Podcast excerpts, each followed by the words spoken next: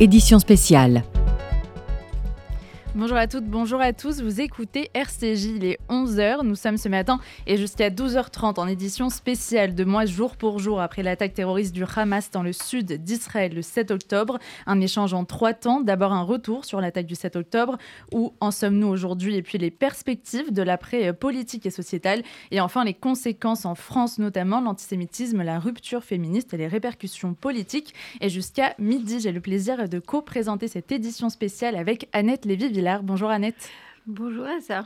Et on va revenir dans un premier temps jusqu'à 11h30 euh, sur cette journée du 7 octobre, tout ce que nous en euh, savons désormais, l'attaque, les massacres, la prise d'otages massifs. Pour en parler avec nous ce matin, euh, Rina Bassiste, journaliste et ancienne diplomate israélienne. Bonjour. Bonjour. Myriam Rossman, vous êtes avec nous depuis Israël. Vous êtes docteur en relations internationales et histoire. Bonjour à vous. Bonjour Elsa. Et euh, nous sommes en ligne également avec euh, David Kalfa euh, de la Fondation Jean Jaurès, co-président, co-directeur, excusez-moi, de l'Observatoire Moyen-Orient et Afrique. Bonjour. Bonjour. Merci beaucoup à tous les trois d'être avec nous. On sera rejoint aussi dans un second temps par euh, Dan de la famille euh, Dan Calderon, dont euh, plusieurs euh, membres de la famille ont été tués le 7 octobre, sont encore retenus en otage, ont été libérés la semaine dernière. Et on va commencer par cette journée du 7 octobre, revenir sur la surprise qui a prévalu. David Kalfa, comment cette attaque a-t-elle été pensée, exécutée et comment a-t-elle été rendue, entre guillemets, possible?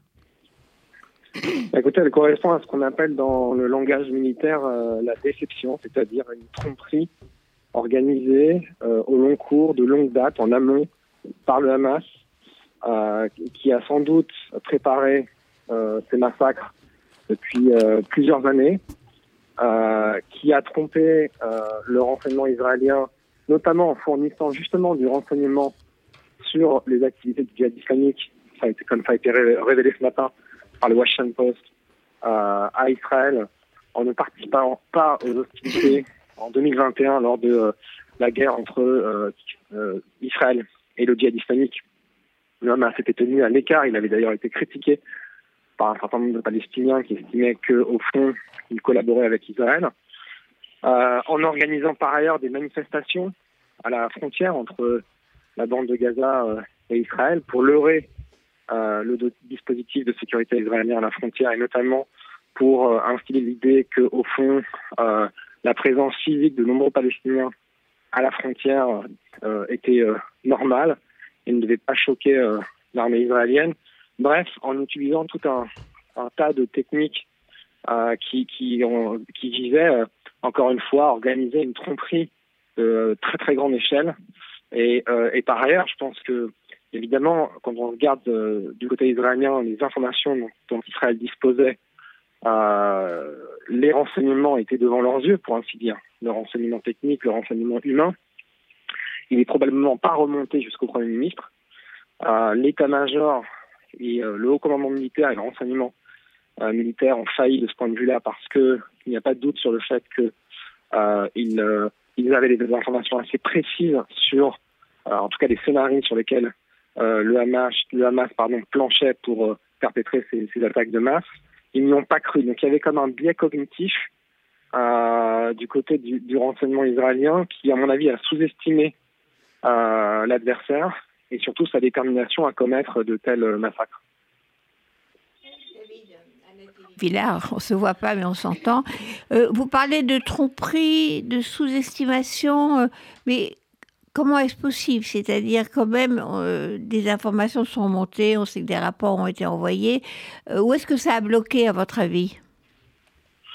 Euh, Écoutez, c'est possible, c'est même tristement classique. Hein, les services de renseignement ne sont pas tout puissants. Ce sont des, êtres humains hein, qui sont derrière des machines, même si les Israéliens disposent d'une technologie de pointe et notamment désormais avec euh, l'usage des technologies disruptives comme l'intelligence artificielle pour fusionner les données, pour en amasser en, très grand nombre euh, des données sur sur leurs ennemis. après, vous avez aussi le renseignement, c'est pas simplement le fait de d'amasser en fait un certain nombre de preuves tangibles, de pièces d'un puzzle multiple. il faut aussi l'analyser. une fois que vous avez recueilli la donnée, il faut l'analyser. Et là, vous pouvez connaître une erreur d'interprétation. Et c'est probablement ce qui s'est passé. Euh, et par ailleurs, enfin, je rappelle quand même qu'Israël était au beau milieu d'une crise euh, historique, une crise politique, une crise euh, institutionnelle, une crise morale, puisque la société israélienne était fracturée et très polarisée autour de la, réforme du système judiciaire qui avait été initiée par Netanyahu et ses alliés. Et ça contribuait à, fragiliser non seulement la société elle-même, mais aussi l'armée, dont je rappelle en Israël que c'est une nation en armes. C'est un pays pour lequel il y a un lien presque inextricable entre la société et, l'armée. Un grand nombre de réservistes, euh, plusieurs milliers, avaient annoncé leur volonté de pas de plus servir en l'armée jusqu'à nouvel ordre euh, en raison de euh, leur opposition à la réforme du système judiciaire. Euh, et donc ça, ça a été interprété par les libérales comme un, un, une opportunité pour, mener ce type euh, d'offensive. Et plus largement, et si on désigne un petit peu, euh, encore une fois, les erreurs des services de renseignement, enfin, je veux dire, suffit de ce qui s'est passé en septembre. Les Américains sont quand même, enfin la CIA est réputée pour être euh, le service de renseignement extérieur le plus performant au monde, qui est doté de moyens financiers, matériels et humains absolument considérables. Euh, et pour autant, euh, les terroristes du 11 septembre ont pu commettre ce qu'ils ont commis, euh, World Trade Center notamment. et on pourrait évoquer aussi, bien entendu, en ce qui concerne la France, euh, les attentats du, du, 13 novembre, les attentats de Charlie Hebdo. Euh, non, mais on peut pas. C'est Non, mais là, on est. Vous prenez l'exemple du 11 septembre, vous prenez l'exemple du Bataclan, c'était des choses très nouvelles en France. Là, moi, je suis journaliste, j'ai été très souvent à Gaza comme journaliste. Cette frontière est à peu, à peu près l'endroit le plus surveillé au monde. Je veux dire, il y avait, du point de vue électronique, euh, euh, on se sentait vraiment. Euh, en, on avait l'impression que c'était vraiment très très sauvegardé, très surveillé. C'est ça qui a surpris tout le monde. C'était pas, c'était pas euh, quelque chose de été nouveau. Touché par les attentats du 11 septembre, pardon, mais le Pentagone, c'est un des endroits les plus surveillés au monde. Donc encore une fois, ce que j'essaie de vous expliquer, comparaison n'est pas raison, euh, mais j'essaie de vous expliquer que euh, les erreurs des services de renseignement euh, occidentaux en particulier, et de manière générale, bien sûr, ce, elles sont légion dans l'histoire justement des services de renseignement des relations internationales de manière générale. Euh, et donc, euh, voilà, malheureusement, euh, c'est possible. En ce qui concerne l'Israël, j'ai rappelé le contexte. Il y a en effet un contexte très particulier. Parce que là, vous mentionnez la frontière sud.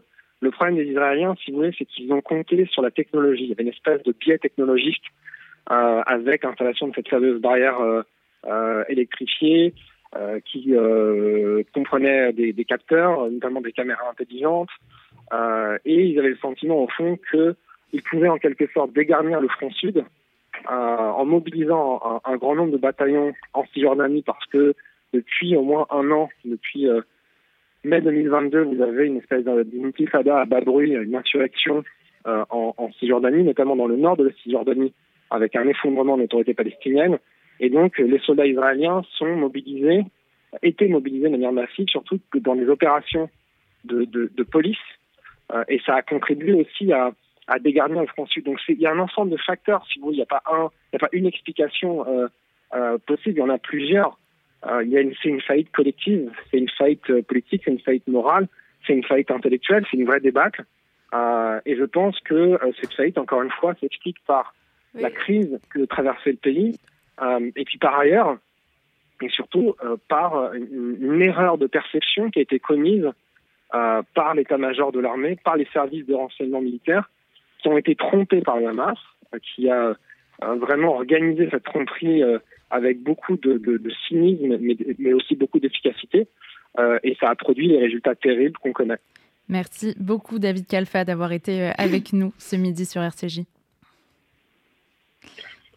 Et on poursuit l'échange avec euh, Rina Bassiste et euh, Myriam Roussman. On a entendu que la préparation euh, de ce 7 octobre durait depuis plusieurs années. Euh, Sinoir, l'instigateur du 7 octobre, a prévenu qu'il ne s'agissait que d'une première étape. Quels sont les ressorts politiques, géopolitiques qui ont renforcé le Hamas durant plusieurs années au point de lui permettre d'organiser ce 7 octobre? Et est-ce qu'ils sont considérablement affaiblis maintenant Rina Bassiste oui, donc euh, David Kalfa a déjà mentionné peut-être deux sur, sur trois échecs euh, dans ce qui s'est passé le 7 octobre. Donc on a parlé de cet échec des renseignements On a parlé de l'échec opérationnel. Bon, ça encore, il faudra attendre, je pense, la comité ou les comités d'enquête pour savoir pourquoi ça a pris tellement de temps pour l'armée à réagir. Mais il y a bien sûr cette troisième volet et qui est le volet politique, le volet de concept, l'erreur de concept.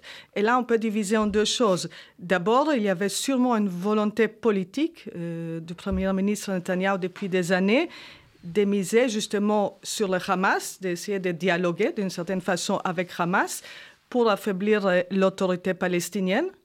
Et là, c'est clair, on voit les prix de cette division, de cette décision de prendre, euh, de, renforcer euh, Hamas. Mais on voit aussi cette, erreur de conception de la classe politique israélienne, euh, disant qu'on peut dialoguer avec le Hamas. Donc, c'est non seulement l'idée, mais c'est aussi de la mise en pratique, parce que, en fait, ça fait des années là qu'on regarde tous ces tunnels.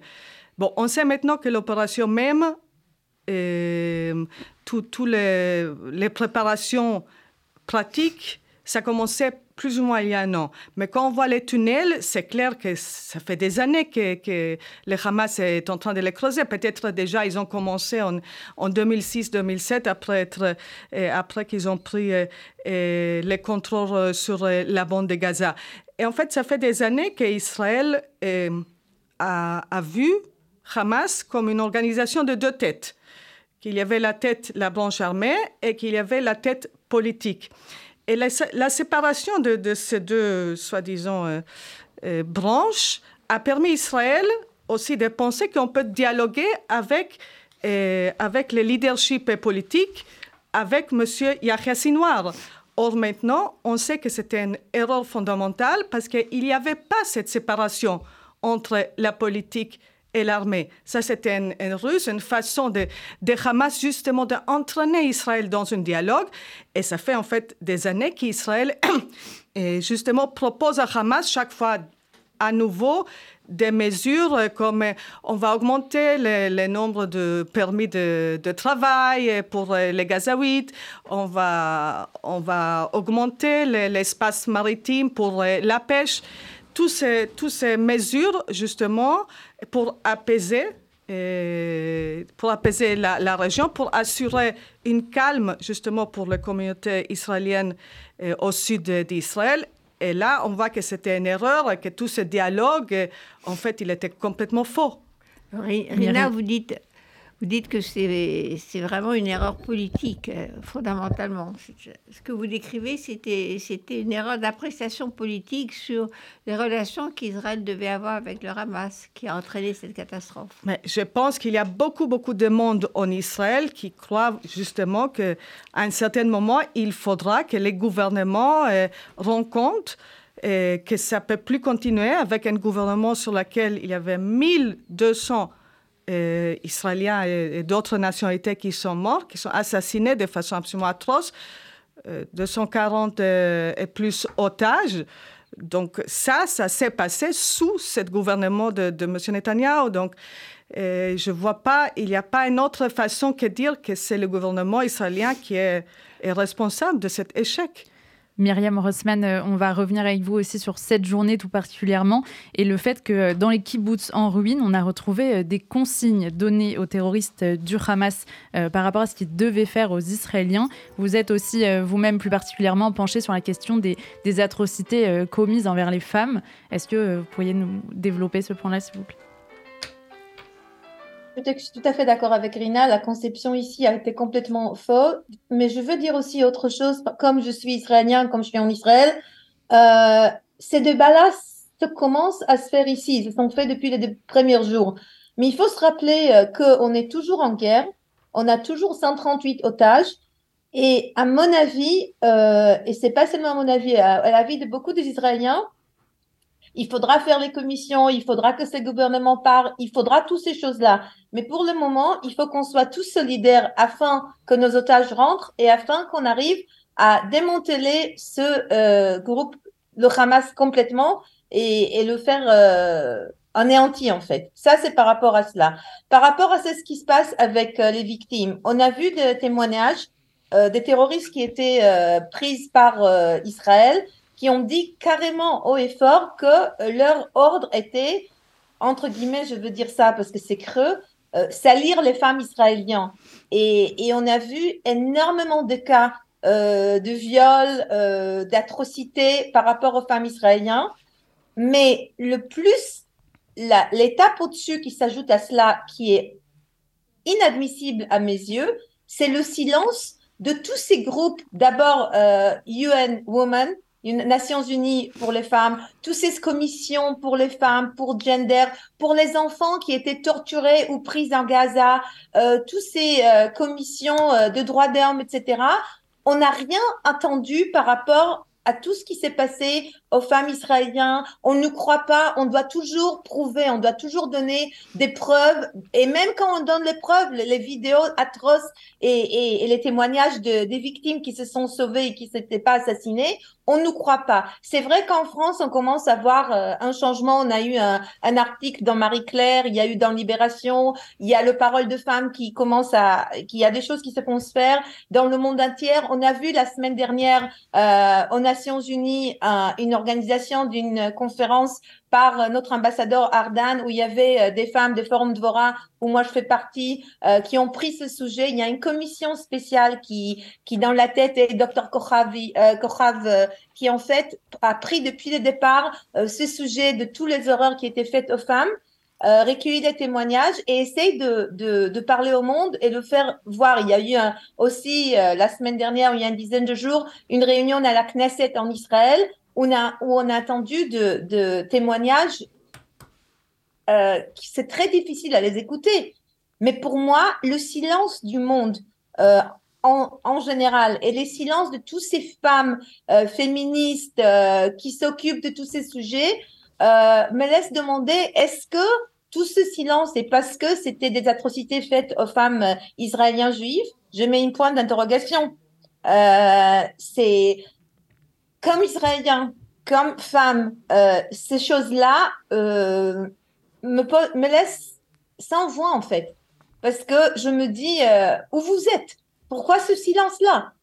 Et à cela s'ajoute le silence de Croix-Rouge et, d'autres organisations internationales qui nous demandent de preuves. Et quand même, il faut qu'on prouve, il y a des gens qui osent dire que tous les vidéos ou les des, des terroristes et caméras, etc., c'est des choses que nous, on a montées et inventées. Alors, je me demande vraiment, il y avait, euh, il, y a, il, y a, eu tellement de conflits, il y avait des, tellement, il y a tellement de morts en Syrie par le président Assad, au Yémen, il y a tellement de, des atrocités dans le monde et on s'acharne euh, et regardez l'attitude des Nations Unies et de, de son euh, secrétaire général Guterres qui est complètement penché de l'autre côté. Euh, c'est vraiment, c'est très difficile à vivre. Et euh, c'était très triste parce que malheureusement, je veux dire quelque chose qui, qui me vient en idée maintenant, mais on n'a rien appris depuis euh, ce qui s'est passé il y a 80-85 ans. Et c'est triste, mais l'antisémitisme qui monte en France en, en particulier et partout, il y a eu un sondage qui montre que depuis le 7 octobre, 500% des cas antisémites ont augmenté dans le monde, 400% euh, ont augmenté sur les réseaux sociaux et 56% des étudiants juifs ont peur d'aller dans les universités, voir ce qui s'est passé au Sénat avec ces présidents d'universités américains. Et en France, on est, depuis le 7 octobre, euh, environ de 1500 euh, cas antisémites euh, jusqu'à il y a une dizaine de jours, deux semaines. À mon avis, ça a encore augmenté. Euh, et tout est lié à tout à mes yeux. Et, et, je me demande pourquoi. On va euh, revenir sur une spécificité euh, de ce 7 octobre, c'est évidemment la prise massive d'otages. Et nous avons été rejoints par Irai Dan de la famille Dan Calderon. Ishaï, pardon, excusez-moi. merci beaucoup d'être avec nous ce midi. plusieurs personnes de votre famille ont été assassinées, d'autres otages libérés et d'autres sont toujours retenus en otage. Euh, déjà, pour revenir sur les faits, au bout de combien de temps avez-vous euh, été informé de, ce qu'il en était Et est-ce que vous avez aujourd'hui plus d'échos sur les conditions euh, de détention de ces otages?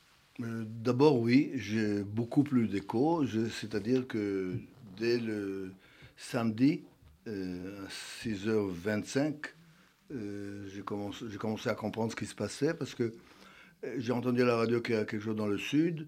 J'ai téléphoné à Carmela. Et Carmela elle-même, elle était très effrayée. Elle était très effrayée. Elle avait sa petite fille, sa petite fille avec elle, la fille de Galit. Et j'ai compris qu'il y a un grand problème. Je n'ai pas compris exactement quoi. J'ai dû parler avec Adas.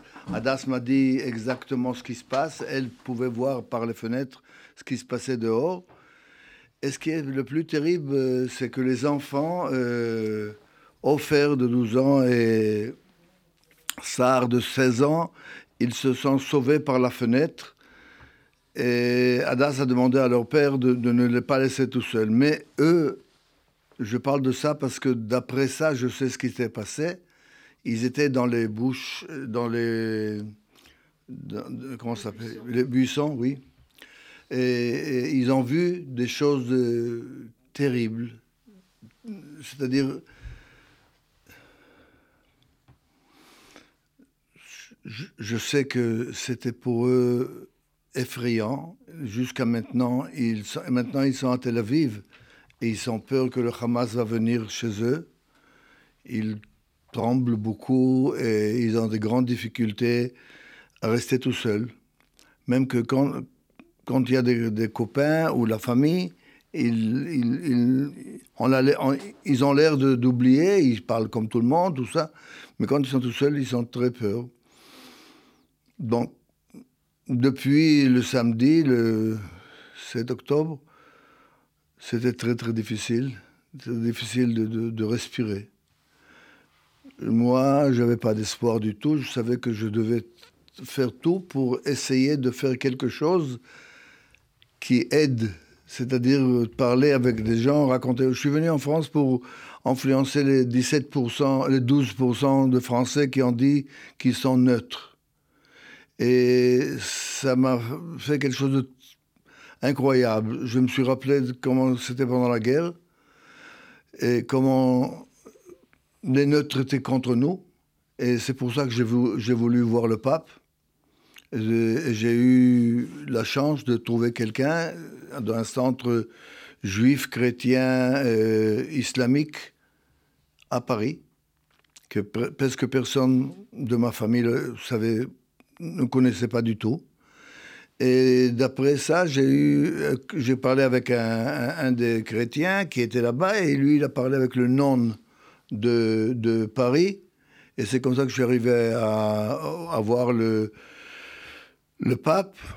Et j'étais, il faut dire, euh, comme tous les grands rabbins ou toutes les grandes personnes de, qui, arrivent à un certain niveau, il était très écoutant très euh, sérieux et très aimable. Il, m'a écouté et il a dit qu'il sait de quoi je parle. Et il a que Offert, le père, soit libéré. Mais ce que je voulais dire, c'est que j'ai vécu une époque euh, impossible. C'est la... J'ai 81 années et dans toute ma vie, j'ai jamais pu penser à ce que j'ai pensé pendant ces temps-là. J'ai perdu la notion du mot espoir, j'ai perdu la notion d'être sensible. Il y avait seulement un sujet, c'était le temps. Et c'est toujours été. J'ai trouvé ça au commencement par l'anglais, mais je crois qu'il y a aussi en français le present perfect. Le passé composé. Oui, c'est ça, mais je, ne sais pas le dire tout seul. Le passé composé, c'est-à-dire ce, ce, qui arrive maintenant seulement. Et c'est tout. Et c'est même chose, la même chose envers offert. Je suis très, très contre ce que fait Netanyahu. Je peux même pas l'appeler avec son raccourcissement parce que ça a l'air un peu gentil. Et je crois que c'est une, grande erreur pour tout le monde. Pour les euh, Gazaouis aussi. Moi, euh, comme toutes les familles d'ailleurs, c'est pas en, en pensée de, haine ou en, pensée de revanche il faut sauver d'abord les otages. Il y a encore euh, sept otages français, je crois, cinq ou sept, je ne sais pas exactement combien. Trois ou quatre. Quatre maintenant. À quatre, oui, c'est euh, quatre otages. Je connais deux de- dans- des otages euh, parce que je connais tous les membres du kibbutz Nir Oz. J'ai vécu beaucoup de temps en- à Nir Oz. Les deux personnes que vous connaissez. euh, C'est un qui est Ofer, qui est le, le mari de Hadas, et il y a les enfants ont été libérés, mais pas lui. Oui, non, pas lui. Et il y a Lomi qui est resté, le- l'enfant a été libéré. Euh, J'ai entendu un peu ce que ma- ma- madame, excusez-moi, je ne sais pas les noms, comment? Rina. Rina, euh, a dit, euh, oui, la plupart du, du, du, euh, du pays, c'est pas tout le pays, c'est dommage, mais c'est la plupart du pays pense que on pouvait éviter ça de toute façon. Et même si on n'a pas évité, il faut d'abord sauver les otages. Et après, fermer l'affaire avec le Hamas. On ne peut pas parler avec le Hamas. Ce n'est pas une chose possible. Le Hamas, ce n'est pas des gens. Le Hamas, c'est d'abord c'est une idée euh, que même les musulmans sont contre ça. Ils veulent faire le charia dans tout le monde et c'est tout ce qui les intéresse, c'est des machines à dévorer, à, à dé- à déchirer la viande de- des- êtres humains. Ils ne pensent pas. On ne peut pas discuter avec eux. On ne peut pas comprendre comment on peut parler avec eux. Il n'y a pas une possibilité de parler. Les seuls qui peuvent parler avec eux, c'est le Qatar, et c'est les Égyptiens, et c'est les Français. Et l'Iran. Iran, oui, l'Iran, Iran, Iran euh, euh, leur donne à manger, quoi, euh, l'Iran. C'est tout.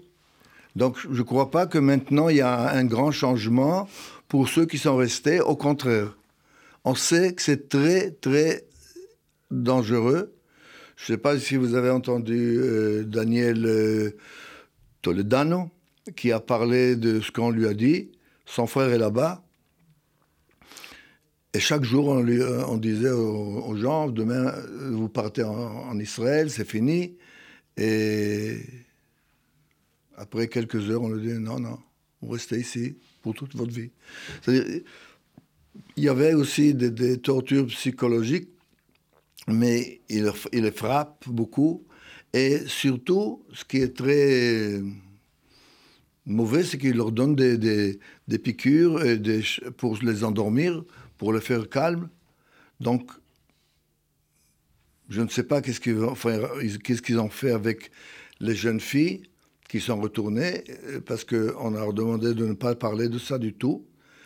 Je voulais vous dire une chose qui est, à mon avis, très intéressante.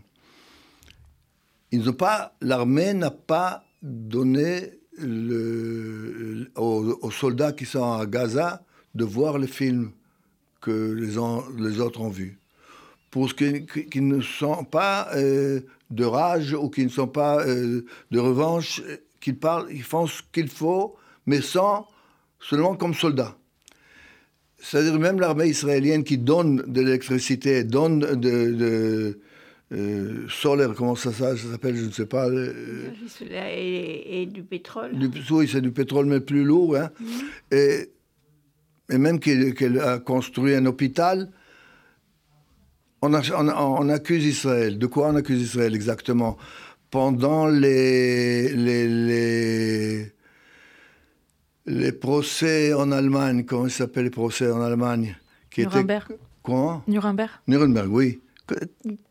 On a, on a accusé les Allemands. On a accusé les Allemands. Les Français, les Américains bombardaient l'Allemagne et on a accusé les, les- les Allemands. Et puis encore une chose. Est-ce que vous savez combien de soldats ou combien de Français sont morts pendant la guerre? Je vous demande. Euh, La dernière guerre mondiale? Oui 400 000. Et encore 200 000 soldats. Vous savez combien d'Allemands étaient euh, dans la guerre? 7 millions et demi. Donc, si on fait le compte, on dit voilà, il- c'est pas proportionnel. 7 millions et demi, alors ils ont raison. les Allemands. Mais ce n'est pas la réalité. Et aussi en Israël, ce n'est pas la réalité. On peut pas mettre ce qu'ils ont fait contre ce qu'on fait maintenant pour délivrer ou pour, ou pour, ne pas délivrer. Moi, je crois que c'est terrible pour les enfants gazaouis. Mais je veux dire que, une minute, je voudrais dire que les enfants qui sont revenus, eux, ils ont vu entre, avec les soldats, les, avec les, les, les, les, le Hamas, ils ont vu exactement des, des enfants et des femmes qui sont venus pour prendre, pour voler, pour... Donc, c'est difficile aussi de dire qu'ils sont seulement contre le Hamas. Ils étaient très contents de venir pour prendre ce qu'ils peuvent. Merci. vous, vous dites qu'on a demandé euh, aux otages qui sont revenus, aux témoins de ne pas parler, que l'armée a demandé qu'ils ne racontent pas Oui. Pourquoi? Euh, Parce qu'il y a, des, psychologues, il y a des psychiatres, il y a des groupes qui, travaillent avec eux pour leur rendre une balance normale de la vie. Je ne crois pas qu'ils pourront arriver à ça mais ils ont demandé de ne pas parler avec les autres. C'est pas ne pas parler du tout, mais ne pas parler au monde. Parce que la réaction que, disons moi-même, quand j'entends des choses comme ça, euh, ma réaction est terrible. mais eux, ils ont souffert ça eux-mêmes. Donc c'est un peu comme les gens que j'ai travaillé pendant sept ans avec le deuxième, la deuxième génération de l'Holocauste. C'est-à-dire, après 70 ans, 60 ans, encore les enfants des gens de l'Holocauste souffrent. Et cela, je ne sais pas combien de temps ça, ça prendra. C'est pour ça qu'ils ont demandé de ne pas parler. Merci beaucoup pour ce témoignage, Ishaï. Dan, merci à Myriam Rossman d'avoir été avec nous et à David Kalfa euh, un peu plus tôt. C'est la fin de cette euh, première partie sur euh, le 7 octobre. On se retrouve dans un instant avec vous, Rina Bassiste, pour une seconde partie sur l'après, consacrée aux perspectives politiques et sociétales pour Israël. Vous écoutez RCJ, il est 11h35 et bienvenue dans la euh, deuxième partie de cette édition spéciale consacrée à l'après 7 octobre, à l'avenir euh, politique pour Israël, à celui de la solution à deux États et à la reconstruction économique sociale, à la question euh, du vivre ensemble aussi, qui on l'imagine bien est un peu perturbée depuis cette période. Nous sommes toujours avec Annette Lévy-Villard pour évoquer tout cela et les invités de ce plateau, toujours avec Rina Bassiste, journaliste, ancienne diplomate, et nous sommes en ligne en Israël avec Marilyn Smadja, cofondatrice de Women Wage Peace. Bonjour à vous. Hello. Et euh, nous sommes en ligne également avec Sarah Veil, directrice de l'association euh, Yad Rachel en Israël. Bonjour. On euh, commence tout de suite avec euh, cette perspective pour euh, l'après. Benjamin Netanyahu parle d'un contrôle sécuritaire exercé sur la bande de Gaza à la fin de l'opération terrestre. Il est certain qu'aujourd'hui en Israël, il n'est pas. est-ce que non, pardon. Est-ce qu'il est certain pour Israël aujourd'hui qu'il n'est pas question de réinstaller une vraie présence israélienne dans la bande de Gaza? Je crois qu'il y a une unanimité en Israël, en tout cas une grande, grande majorité en Israël qui est contre une, présence, une réoccupation de la bande de Gaza. Je veux dire, la sortie de la bande de Gaza en 2005 était tellement traumatique euh, pour la société israélienne. Il y avait une telle volonté, en fait, de partir. C'était aperçu comme un, trou noir, un endroit de mort. Donc revenir là-bas, non, ça je ne pense pas.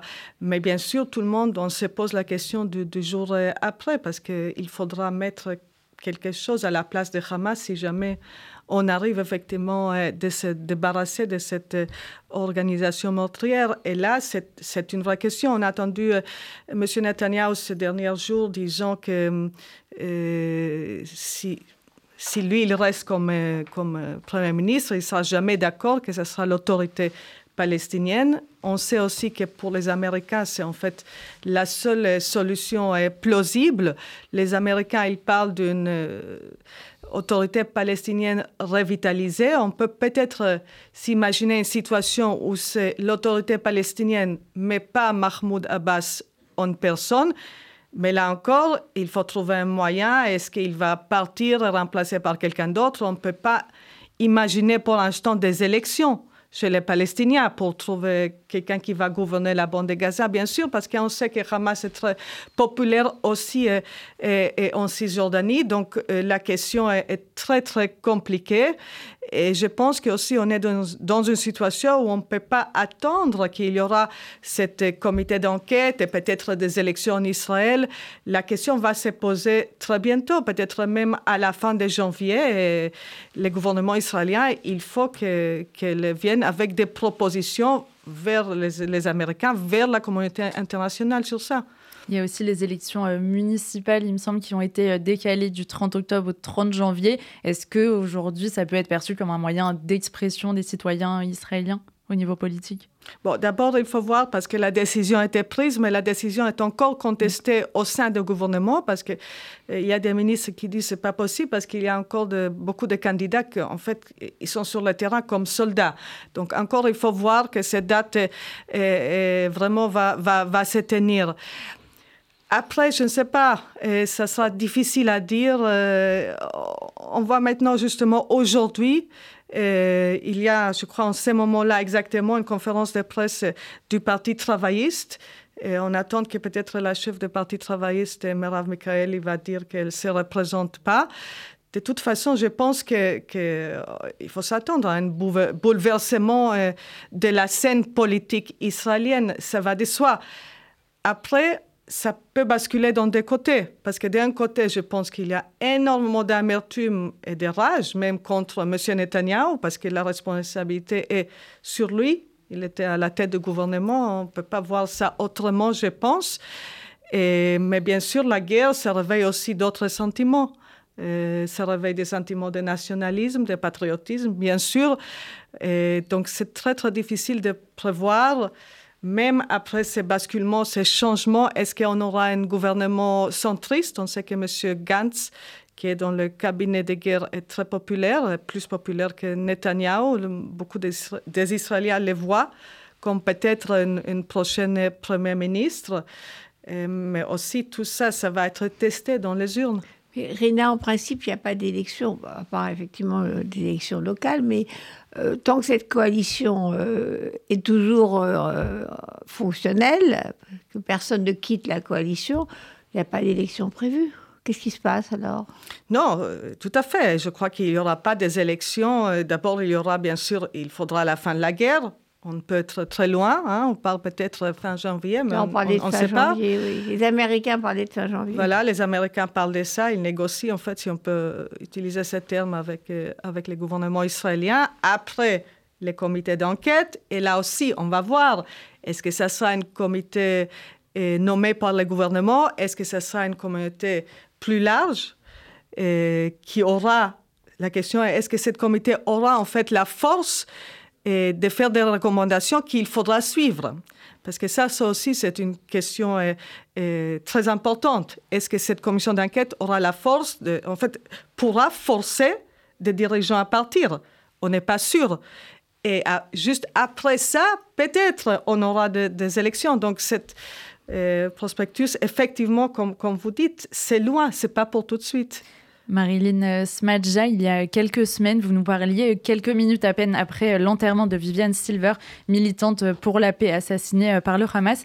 Vous nous disiez, je cite, La paix est un chemin. Euh, dans quel état il en est ce chemin aujourd'hui pour vous? Déjà, euh, je rejoins l'analyse de Rina et de Annette par rapport à, à la situation israélienne, politique interne israélienne. Mais, mais pour faire la paix, il faut pas regarder seulement euh, le point de vue d'Israël, il faut regarder aussi qu'est-ce qui se passe euh, au niveau euh, palestinien. Et donc, je voudrais rajouter un, un, autre phare. Quand on parle des États-Unis, quand on parle de l'Europe, enfin en tout cas des, des, des différents pays qui pourraient faire pression pour qu'il y ait justement, on parle pas de paix, la paix c'est dans très longtemps. Euh, on parle au moins d'accord politique, d'être au moins pragmatique, pour pouvoir faire une guerre qui a au moins un but et un, but politique euh, clair, un projet politique clair, afin de ne pas revenir tous les deux, trois ans euh, à, des guerres. Et là, euh, après le, le 7 octobre, à mon avis, on ne peut plus réfléchir de la même manière. Il faut changer les paradigmes de tous les côtés. Et donc, je pense aussi qu'il faut que les États-Unis et, l'Europe changent les, paradigmes, parce que quand on parle de l'autorité palestinienne, il est évident. Euh, enfin, moi, je pense pas que Mahmoud Abbas pourra être euh, un, partenaire euh, possible pour pour Israël. Et donc, euh, il va falloir faire une pression très forte pour que, euh, de la part des, des autres pays, s'ils veulent vraiment euh, qu'il y ait un jour des accords politiques, euh, pour pouvoir euh, demander aux Palestiniens de baisser les armes. Et, et ma proposition, ça serait autant en Israël que du côté palestinien, de mettre plus de femmes au pouvoir. Je pense que s'il y avait plus de femmes, mon mouvement est, est peut-être un bon exemple. On est aujourd'hui 55 000 femmes, euh, des femmes de droite, de centre, de gauche. Moi-même, je vote à, droite. Et c'est moi qui ai cofondé ce mouvement et qui a déjà changé euh, un certain paradigme. Je pense que les femmes peuvent être porteuses euh, d'un autre message, c'est-à-dire un message où, ok, on ne nous sommes pas d'accord sur le plan politique, nous ne pouvons pas être d'accord sur tout, mais essayons de nous mettre au moins de manière pragmatique d'accord pour pouvoir signer des accords politiques pour avoir une sécurité et une certaine sérénité de, vie. Ça, c'est la première chose. Et la deuxième chose par rapport à ce sujet des femmes qui me semble très important, en plus, c'est un plateau de, de femmes là maintenant, et donc je pense que c'est une bonne chose de le dire. Euh, il faut rappeler la, la résolution 1325 de, de l'ONU que Israël a, ratifié, que la France a ratifié, plus de 50 pays euh, au monde ont ratifié. Et qu'est-ce qu'elle dit cette euh, résolution 1325 Elle dit que quand les femmes sont plus impliquées euh, dans dans le processus de de paix ou dans, dans la résolution de conflits et de guerres, il y a au moins 30% de chances de pouvoir euh, arriver à une solution. Donc je pense qu'aujourd'hui, après ce qu'on a vécu, après le, le génocide, qu'on a vécu le, le 7 euh, octobre, qui a chamboulé totalement nos vies d'Israéliens, euh, il est temps de réfléchir différemment autant à gauche qu'au centre et à droite, et de se dire qu'est-ce qui pourrait donner plus de chances à arriver à, à, à certaines solutions. Euh, et, et, je pense que la solution des, de mettre des femmes plus à la tête, autant sur le terrain qu'en politique, euh, n'a pas été encore vraiment essayée. Et donc, ça serait, voilà, c'est pour moi la solution possible. Oui, euh, Marilyn, il y a déjà effectivement, pardon, il y a déjà effectivement euh, pas mal d'organisations de femmes, y compris d'organisations de, de femmes israéliennes et palestiniennes, euh, les mères, je ne sais plus comment ça s'appelle, les mères pour la paix. Enfin, il y a pas mal de, choses qui se passent.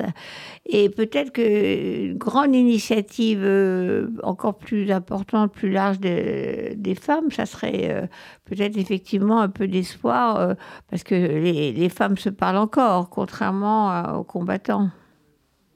Moi, je vous rejoins, Annette. Hein. Je pense, euh, personnellement, j'ai jamais été peace and love. Vous me connaissez, vous me connaissez depuis Israël. Donc, j'ai jamais été euh, ni naïve. J'ai jamais dit qu'avec le Hamas on pouvait avoir la paix. Pour moi, on peut pas faire euh, la paix avec des, des terroristes. Là, aujourd'hui, encore plus, ce sont des terroristes sanguinaires. C'est les nazis pour nous de, de 2023. Euh, mais effectivement, on a encore du dialogue euh, avec les femmes palestiniennes.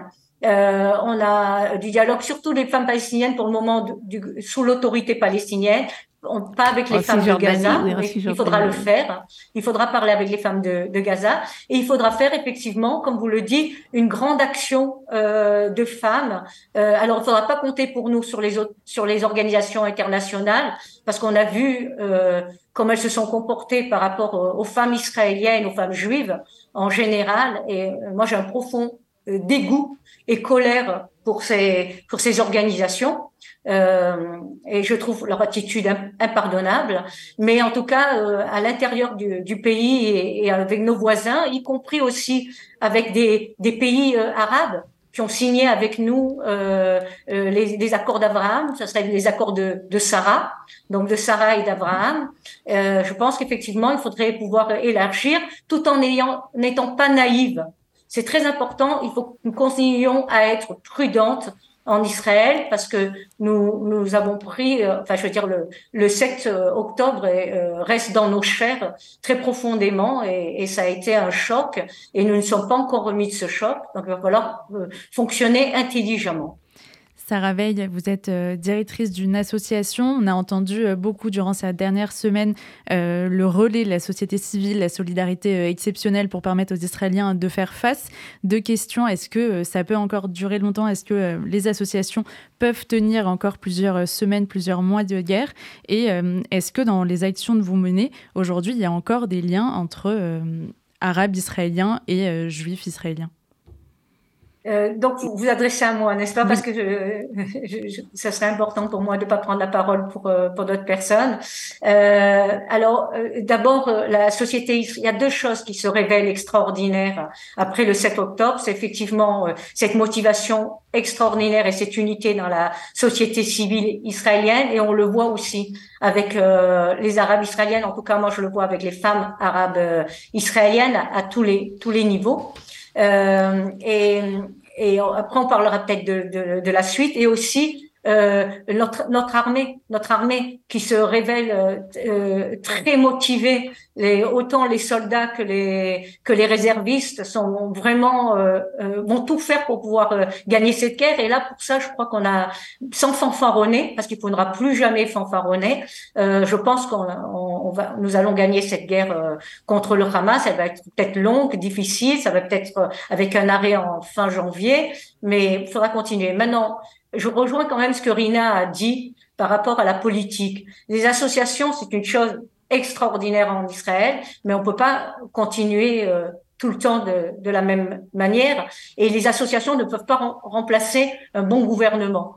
Donc, il va falloir mettre en place un gouvernement qui, à mon avis, nécessairement devrait être un gouvernement modéré. Il faudra éliminer les extrémistes autant de droite que de gauche et, et vraiment donner un large consensus, euh, faire avec même des gens que, avec qui on n'est pas très d'accord, mais avec qui on peut quand même euh, avoir ce vivre ensemble, euh, y compris peut-être le parti euh, à nouveau arabe euh, israélien qui avait fait partie du précédent gouvernement qui n'avait duré que qu'un an et demi il va falloir que, que, le gouvernement fasse travail, fasse son travail. Et j'espère que ce sera un, nouveau gouvernement plus large, avec beaucoup plus de femmes à, la tête de ce gouvernement.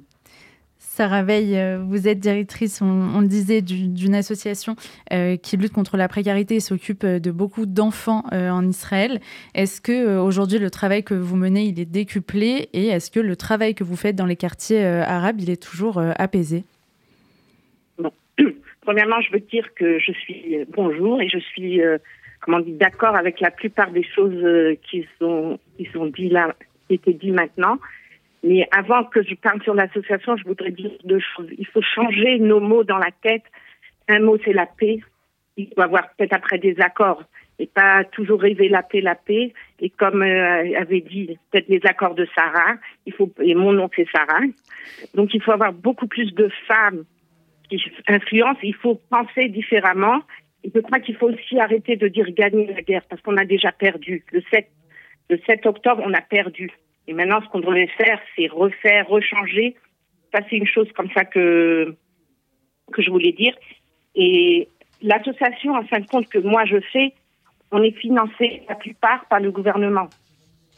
Euh, euh vous avez eu raison de dire que les associations ils peuvent faire un très bon travail, mais à la fin, la responsabilité des enfants, des familles, de tout le monde, c'est la responsabilité du pays d'Israël, du gouvernement. Donc, nous, à Yad Rachel, ce qu'on fait, 90% ou 85% est financé par l'État. Nous, on donnera un peu plus. Et c'est ce qui est arrivé maintenant, qu'on a fait des accords avec le ministre des Affaires euh, sociales. Et en fin de compte, on a ouvert 22 centres dans Jérusalem, dans tous les hôtels, pour les familles qui étaient évacuées de, de Sderot au Fakim. Il leur donnait, euh, il leur un traitement émotionnel. Ils travaillaient beaucoup, beaucoup avec les parents pour espérer que dans 3-4 mois, ils pourront rentrer chez eux et, et essayer de revivre. On ne peut pas gommer ce qui est arrivé, mais on peut essayer de, de, de revivre et, et essayer de guérir. Mais c'est très important, la responsabilité est à l'État d'Israël et au gouvernement. On peut aimer le gouvernement, on peut pas aimer le gouvernement, c'est pas grave. C'est la responsabilité est à l'État d'Israël et on peut pas, les associations, il y a des très belles associations, il y a des, formidables œuvres, mais à la fin, on est un État, on est un pays et c'est la responsabilité. Et vis-à-vis des enfants arabes, en fin de compte, notre association, elle travaille avec des ultra-orthodoxes, des arabes, on, a, euh, euh, amène des enfants euh, à Tel Aviv, c'est des enfants, comme on dit, qui viennent de, du Soudan.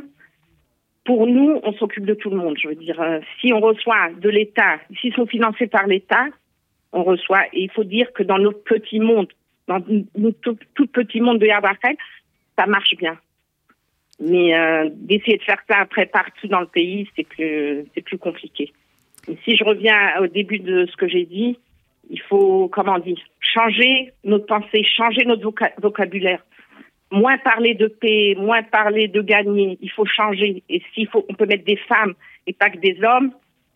Je dirais pas que je suis la première à aller parce que je m'y connais pas tellement, mais euh, mais je serai la première à, à, à voter pour parce que c'est vraiment, il faut changer, changer, changer euh, euh, comme on parle.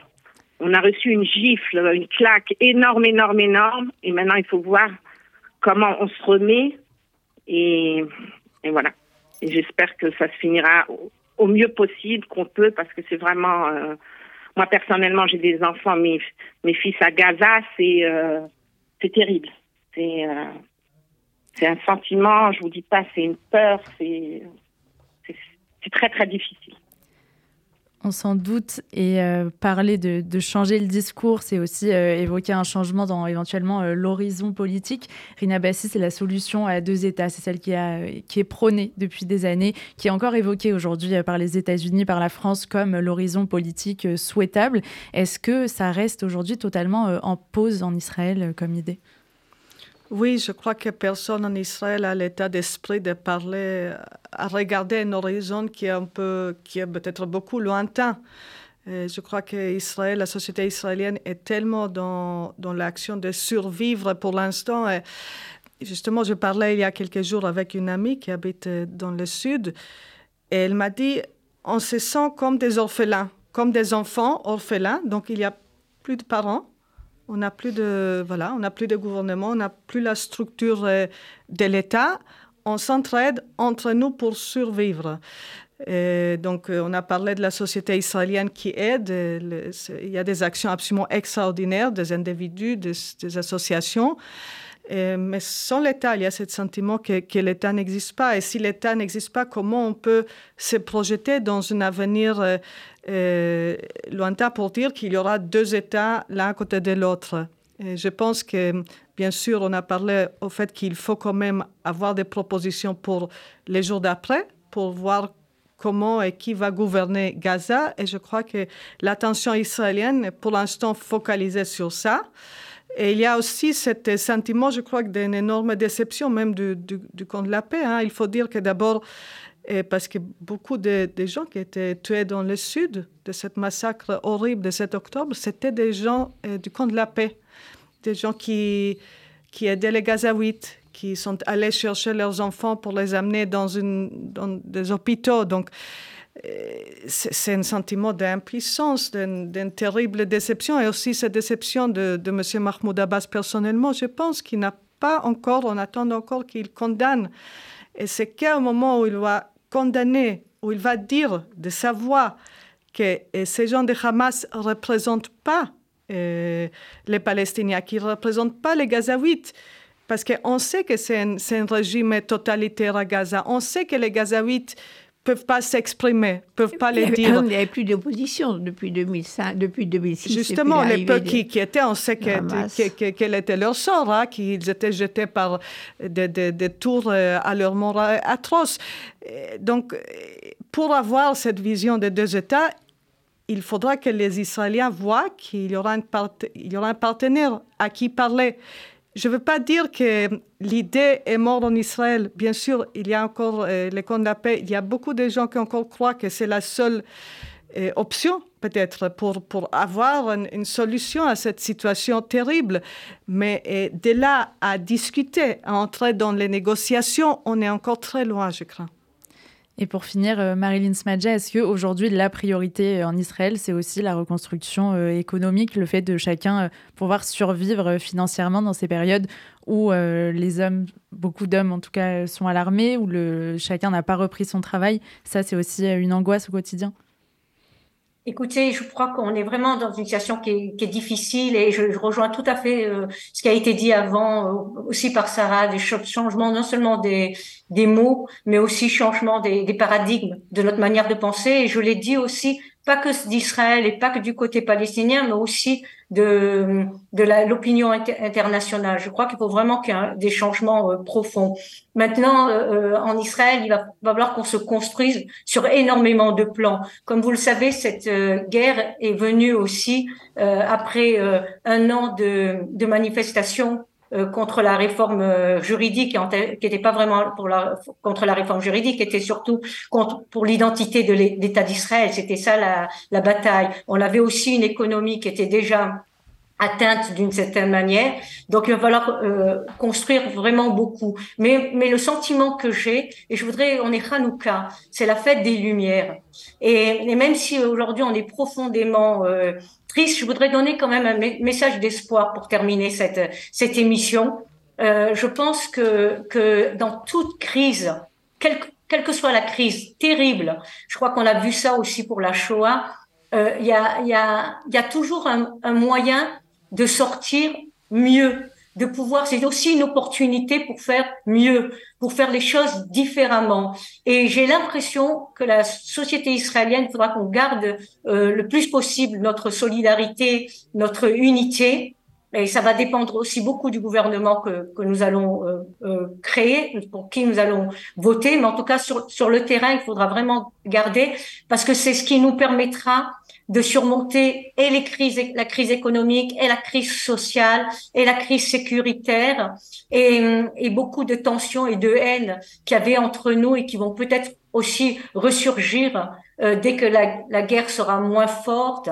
Et, et aussi un autre message qui me paraît important aujourd'hui, je ne peux pas oublier qu'on a 138 otages en Israël et que, et que pour nous, euh, l'espoir, le, le, la reconstruction, ça sera aussi quand les otages reviendront et on espère pour la plupart euh, ça et sauf. On sait déjà qu'il y a des il y a des, des gens qui ont été des, des Israéliens qui ont été exécutés, mais voilà.